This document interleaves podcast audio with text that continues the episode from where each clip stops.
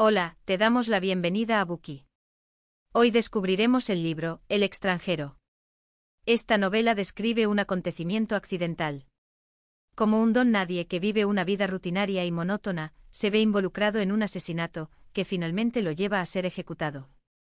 El filósofo existencialista Albert Camus escribió El extranjero cuando tenía 26 años.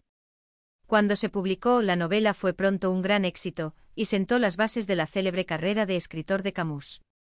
A los pocos años de su publicación, El extranjero fue ampliamente aclamado en el mundo literario. El crítico Marcel Arland, al reseñar la novela, concluye, reconocemos en el extranjero, un verdadero escritor. Otro crítico, Henry Hell, escribió con el extranjero, Camus se sitúa en la cumbre de la novela contemporánea. En su libro, El grado cero de la escritura, Roland Barthes atribuye a El extranjero, la creación de una revolucionaria, forma transparente de discurso, que cambiaría nuestra comprensión de la literatura, e incluso de la realidad. La historia describe la injusta condena de Mesoult.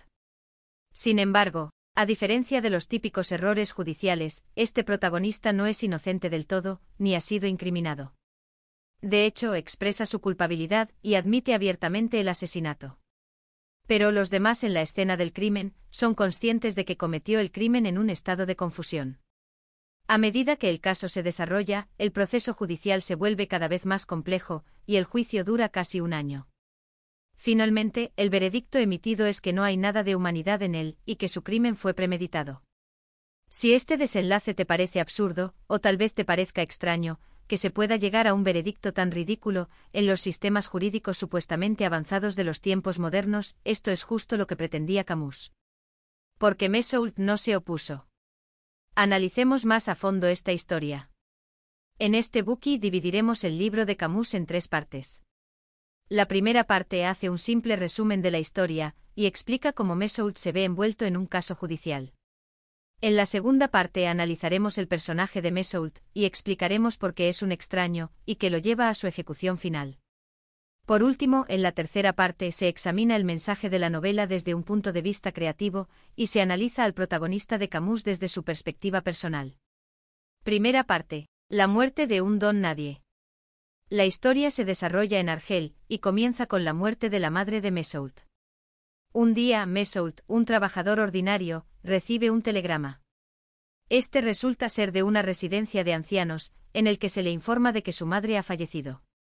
Por lo tanto, se toma dos días de vacaciones, y viaja más de 80 kilómetros por el campo hasta la residencia. Cuando llega a la residencia, un portero le pide que espere al director. Espera y al cabo de un rato, le hacen pasar al despacho del director. Este le da el pésame y le dice que se ha organizado un entierro religioso, de acuerdo con los deseos de su madre. Mesoud queda perplejo, su madre no era una mujer religiosa. Sin embargo, acepta las circunstancias y le agradece al director que haya hecho los preparativos. Mesoud visita entonces la morgue. Un vigilante se ofrece a abrir el ataúd, para que pueda ver a su querida madre por última vez. No obstante, Mesoult rechaza la oferta y pasa el tiempo charlando con el vigilante, bebiendo café y fumando un cigarrillo. Al anochecer, siguiendo la costumbre local, con los amigos de su madre del asilo de ancianos, vela el cadáver. Las amigas de su madre dan la impresión de sentirse afligidas por su muerte. Durante el velorio, una mujer solloza desconsoladamente. Su constante llanto incomoda a Mesoult, quien quiere que se detenga, pero no se atreve a pedírselo. Finalmente, la mujer se calla. En ese momento Mesout empieza a sentirse cansado, y le duele todo el cuerpo. El silencio también lo pone nervioso. Mientras tanto, observa a las amigas de su madre, que se acurrucan durante toda la noche, casi siempre en silencio, pero de vez en cuando hacen ruidos extraños. Cuando amanece el velorio ha terminado. Todas se acercan a estrecharle la mano, y a despedirse de él, como si lo conocieran desde hace mucho tiempo. El día del funeral amanece con buen tiempo con el cielo salpicado de rojo y un agradable sabor salado en el aire. Mesoud piensa que si no fuera por su madre, podría salir a pasear y disfrutar de la naturaleza. En cambio, tiene que esperar en el patio para unirse al deprimente cortejo fúnebre. Cuando el sol asciende y le calienta los pies, finalmente se acaba la espera del funeral. Mesoud se dirige al despacho del alcaide para firmar los documentos. Una vez más el director le pregunta si quiere ver a su madre por última vez antes de sellar el ataúd, y una vez más, este se niega. Después de completar el papeleo, el director acompaña a Mesoult al funeral. Un amigo íntimo de su madre, Tomás Pérez, también asiste. Otras personas de la residencia bromean, diciendo que Madame Mesoult es la novia de Pérez. Cuando el carro fúnebre con su cortejo llega a la iglesia, el sol ya está en lo más alto del cielo. Mesoult se impacienta. No entiende por qué todo está tardando tanto. Durante toda la procesión, el calor le molesta tanto, que no puede pensar en nada más ni comunicarse con nadie. Por el contrario, Pérez llora durante toda la procesión, y acaba desmayándose. Después del funeral agotado, Mesoult vuelve a casa, y se toma un largo descanso. El día siguiente es sábado. Decide ir a nadar. En la piscina, se encuentra con Marie Cardona, una antigua compañera de trabajo. Ambos solían sentir algo el uno por el otro, pero Marie dejó su trabajo antes de tiempo, y no salió nada de ello. Por la tarde, luego de nadar juntos, van al cine, y terminan pasando la noche en casa de Mesoult. Después de unas cuantas citas más, su romance se vuelve más serio. El vecino de Mesoult es Raymond Sintes. Aunque este afirma ser un trabajador de almacén, se rumorea que es un proxeneta. En general, la reputación de Raymond no es buena. Con frecuencia se acerca a charlar con Mesoult, a quien no le importa prestarle atención. De hecho, Mesoult cree que Raymond es un hombre interesante, y no ve ninguna razón para rechazarlo. Un día, Raymond le cuenta a Mesoult un incidente que acabó en una pelea. La causa de la pelea se remonta a la anterior amante de Raymond. Por lo general, él la trataba de forma razonablemente justa, pero cuando ella lo traicionó, la golpeó. Su hermano, al enterarse de cómo Raymond trataba a su hermana, lo desafió. Raymond seguía enfadado por la deslealtad de su amante, y creía que tenía derecho a darle una lección. Para ello ideó varios planes para atraerla de nuevo. Finalmente decide escribir una carta. El mensaje pretende engañarla para que vuelva con él, y una vez que la haya engañado y recuperado, la intimidará y la mandará lejos. Preocupado por no ser capaz de escribir una carta convincente, Raymond le pide a Mesoult que la escriba por él. Mesoult acepta con gusto ayudar. Raymond queda encantado con la carta de Mesoult. Y su plan funciona como esperaba. Cuando su amante regresa, se enfada y abofetea a Raymond, y éste le da otra violenta paliza. El incidente provoca la visita de la policía. Raymond le pide a Mesoud que actúe como testigo, y le dejan libre con una leve advertencia. Este incidente refuerza la amistad entre Mesoud y Raymond. Un fin de semana, Raymond y su amigo Mason invitan a Mesoud y a María a la playa. Todos lo pasan muy bien juntos. Aunque Mesoud siempre se ha mostrado indiferente al matrimonio, cuando ve el afecto entre Mason y su esposa, por primera vez en su vida, se plantea casarse con Marie. Sin embargo, Toda la diversión del viaje de fin de semana se ve pronto interrumpida por dos invitados no deseados. Resulta que el hermano de la amante de Raymond ha llegado con un amigo para vengar a su hermana. En la playa, Raymond, Mason y los dos visitantes se enfrentan. Al final, después de que Raymond hubo recibido varias heridas de cuchillo, la pelea termina. A pesar de sus heridas, Raymond está furioso. Sale a tomar aire y Mesoud le acompaña. Raymond, furioso, se propone volver al lugar de la pelea, y efectivamente, cuando llegan allí, se encuentran de nuevo con los dos hombres. Raymond le pregunta a Mesoult si debería tomar su revólver y disparar a los dos hombres. Mesoult, temiendo que Raymond se enfade de nuevo, no se atreve a decir que no.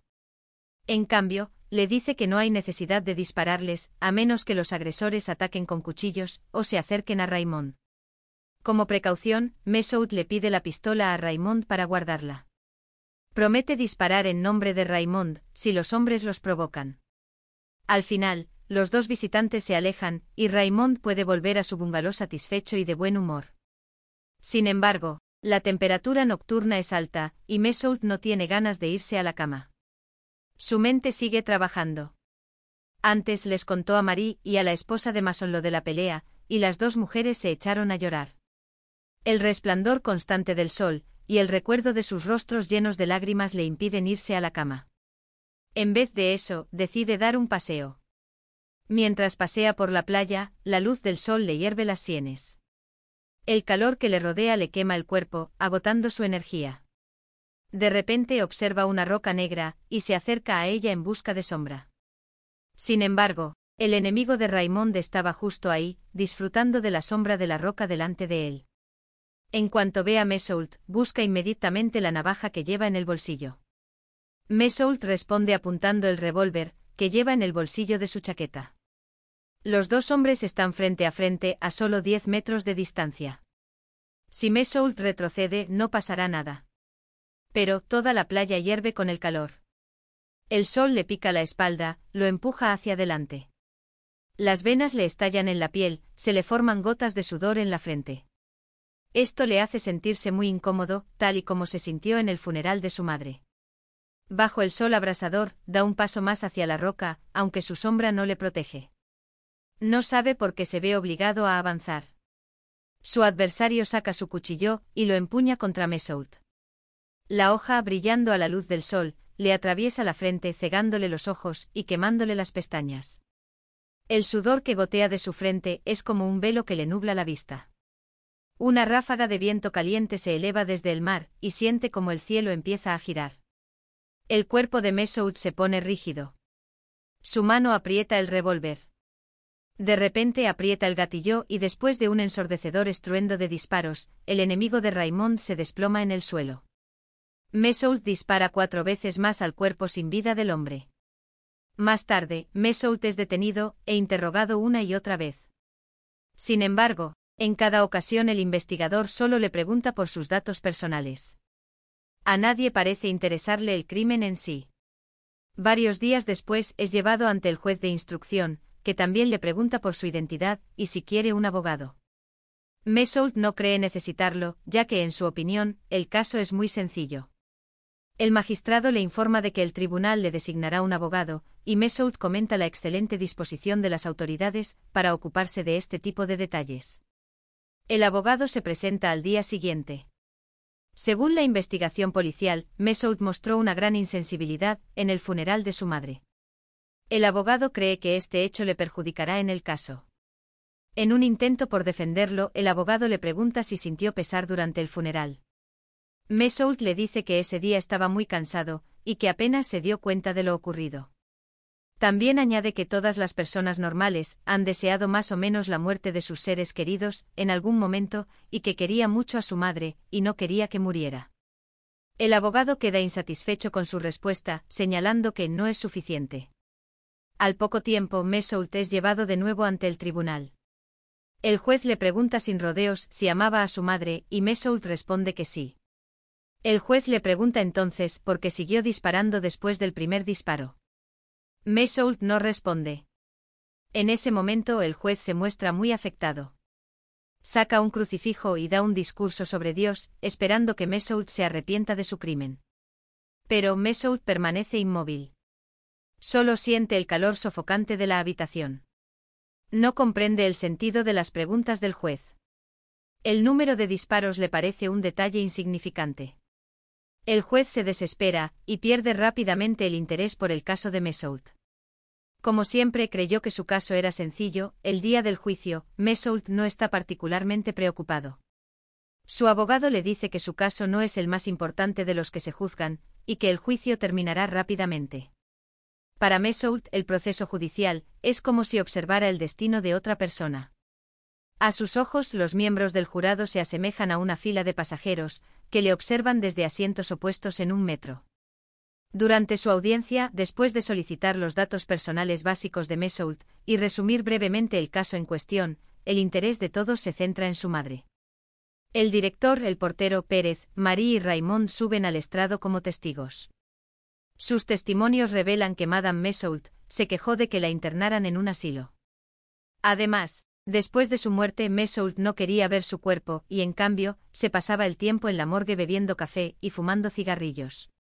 Durante todo el funeral, Mesoult se veía totalmente tranquilo. Esta información conmociona a todos los presentes. Se enfadan. Cuando se enteran de que al día siguiente fue a nadar, vio una película de comedia, e incluso tuvo relaciones sexuales con una mujer, se enfurecen aún más. Este conocimiento refuerza la impresión que todos tienen de Mesoult, y ya no lo ven como una buena persona. Aunque el testimonio de Raymond es imparcial, debido a su mala reputación, lo reciben con sospechas. Esto juega en contra de Mesoult, considerado amigo de un proxeneta. Ahora se le ve como alguien que se entregó a las más vergonzosas orgías, el día después de la muerte de su madre, y mató a un hombre a sangre fría, en cumplimiento de una sórdida venganza, en el submundo de las prostitutas y los proxenetas. Luego el fiscal y el abogado defensor presentan sus argumentos. El fiscal pretende demostrar que el crimen de Mesoult fue premeditado. Cree que Mesoult y Raymond conspiraron para engañar a la amante de Raymond, para que volviera con él con la intención de abusar de ella. Por ello, Mesoult provocó intencionadamente al rival de Raymond en la playa. Después de que Raymond resultara herido, tomó su pistola para poder volver a la playa, y utilizarla para matar a su rival. Mesoult disparó cinco veces para asegurarse de que estuviera muerto. Durante todo el juicio, Mesoult no expresó ningún tipo de remordimiento, demostrando así que carecía de toda humanidad. Las personas como él merecían ser castigadas. El abogado defensor de Mesoult argumentó que la víctima fue la primera en iniciar la pelea. Mesoult era un trabajador constante y consciente que se desvivía por su jefe, y un hijo obediente, que había mantenido a su madre mientras pudo. El abogado afirmó que el crimen fue un desliz momentáneo de un joven decente y trabajador, y que no debería conllevar la pena de muerte. Por su parte, Mesoult muere por participar en el debate. Piensa para sí mismo, maldita sea, quien está siendo juzgado en este tribunal, quisiera saberlo. Para un hombre es un asunto muy serio, ser acusado de asesinato. Y yo tengo algo realmente importante que decirles. Sin embargo, su abogado insiste en que debe guardar silencio. Finalmente, cuando Mesoult tiene la oportunidad de hablar, se pone tan frenético que pierde las palabras. Cuando explica que el motivo de su asesinato fue el sol, el público se ríe. Enseguida se calla, y no intenta hablar más en su propia defensa. Finalmente, la ejecución de Mesoult tiene lugar en un lugar público, en nombre del pueblo francés. Gracias por escuchar.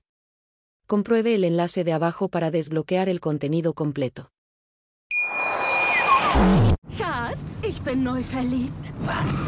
Da drüben. Das ist er. Aber das ist ein Auto. Ja, eben. Mit ihm habe ich alles richtig gemacht. Wunschauto einfach kaufen, verkaufen oder leasen. Bei Autoscout24. Alles richtig gemacht. Wie baut man eine harmonische Beziehung zu seinem Hund auf? Puh, gar nicht so leicht. Und deshalb frage ich nach, wie es anderen Hundeeltern gelingt, beziehungsweise wie die daran arbeiten. Bei Iswas Dog reden wir dann drüber. Alle 14 Tage neu mit mir, Malte Asmus und unserer Expertin für eine harmonische Mensch-Hund-Beziehung, Melanie Lippisch. Iswas Dog mit Malte Asmus. Überall, wo es Podcasts gibt.